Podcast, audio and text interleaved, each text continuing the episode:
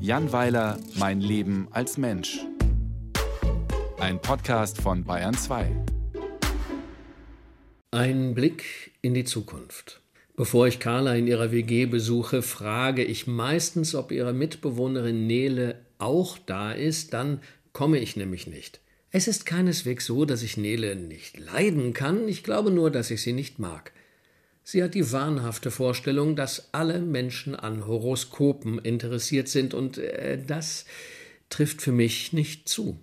Ich halte Horoskope für Unsinn und Astrologie für Zeitverschwendung. Tut mir leid, ist so.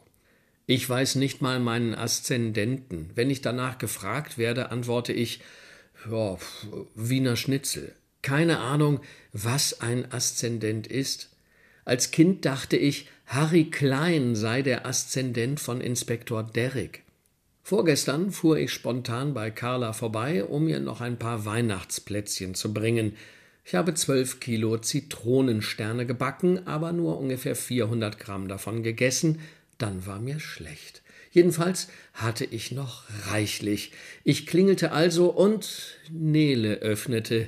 Mist, ich dachte, sie wäre bei ihren Eltern im Breisgau, aber wahrscheinlich machen die nicht auf und verstecken sich hinter dem Vorhang, wenn ihre Tochter vor der Tür steht. Wir gingen in die Küche und Carla öffnete die Dose. Sie knabberte einen Zitronenstern an und Nele rief: Apropos Sterne. Hat dir schon jemand dein Jahreshoroskop gestellt? Ich verneinte und verabschiedete mich gleichzeitig, aber Carla setzte einen Blick auf, den ich so auch von ihrer Großmutter kenne. Er heißt übersetzt Setz dich hin und schweige, also setzte ich mich hin und schwieg. Nele behauptete, streng nach den Regeln der astrologischen Wissenschaft zu verfahren. Ich brummte, dass Astrologie keine Wissenschaft sei, ist es auch nicht. Eine gute Bolognese ist eine Wissenschaft die Taktik von Bayer Leverkusen auch. Alles, was man studieren kann, ist wissenschaftlich und Astrologie kann man nicht studieren. Ich habe das recherchiert. Es gibt lediglich einen schwindligen Internetfernkurs. Zugangsvoraussetzung ist dort der Hauptschulabschluss oder eine gleichwertige Ausbildung. Nele fragte mich, ob ich denn schon wisse, was nächstes Jahr auf mich zukomme. Naja, ich kenne immerhin drei feste Termine. Meinen Geburtstag, das Endspiel der Fußball-EM und am 14. August spielen Korn in München. Da gehe ich mit Hannas fachlich versierter Tochter hin und halte die ganze Zeit meine Brille fest. Weiter sind meine Zukunftsüberlegungen nicht gediehen. Nele weiß mehr. Sie erläutert mir, dass Venus im Februar in einem Spannungsaspekt stünde und daher Diskussionen unausweichlich seien. Außerdem werde mein sozialer Aktionsradius wegen Jupiter-Einfluss zwischen Juni und August erweitert. Ich wende ein, dass das völliger Humbug sei, das ist der Witz bei Horoskopen. Sie sind immer genau so unkonkret, dass man sämtliche Ereignisse darauf zurückführen kann. Doch Carla hebt die Hand und gebietet Stille.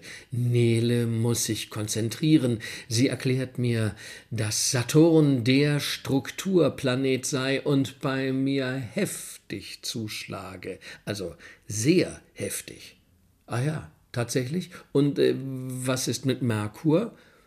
Sie sieht mich etwas beleidigt an und sagt, Merkur spielt bei dir keine Rolle, aber Neptun schenkt dir romantische Stunden. Das finde ich interessant. Ja, und äh, wann schenkt er die? frage ich mit plötzlich erwachtem Interesse. Zwischen März und September, flüstert sie. Dabei lässt sie offen, ob die romantischen Stunden eine äh, einmalige Sonderaktion von Neptun sind oder einfach monatelang zwischen März und September stattfinden. Und äh, was ist dann im Oktober? Die wichtigsten Fragen bleiben ungeklärt. Der Rest des Jahres lässt sich folgendermaßen zusammenfassen. Im Januar muss ich acht geben, dass ich mich nicht erkälte. Im Februar finden Diskussionen statt. Später im Frühjahr ergibt sich eine neue Chance. Der Sommer wird sehr warm. Im Herbst schlägt Venus Purzelbäume und zum Jahresende sollte ich keine Verträge unterschreiben, außer es ist dringend. Ich bedanke mich sehr herzlich bei Nele, die mir zum Abschied noch zuraunt 2024 werde mein Jahr, wenn ich mich an alles hielte, aber auch nur dann. Ich verspreche es ihr. Später falle ich im Treppenhaus über einen Kinderroller. Ich rappele mich auf, habe mir nichts gebrochen und denke, naja, wahrscheinlich wird das nächste Jahr genau wie dieses. Man fällt, man steht auf, und reibt sich die Ellbogen, und man weiß zum Glück nie, was kommt.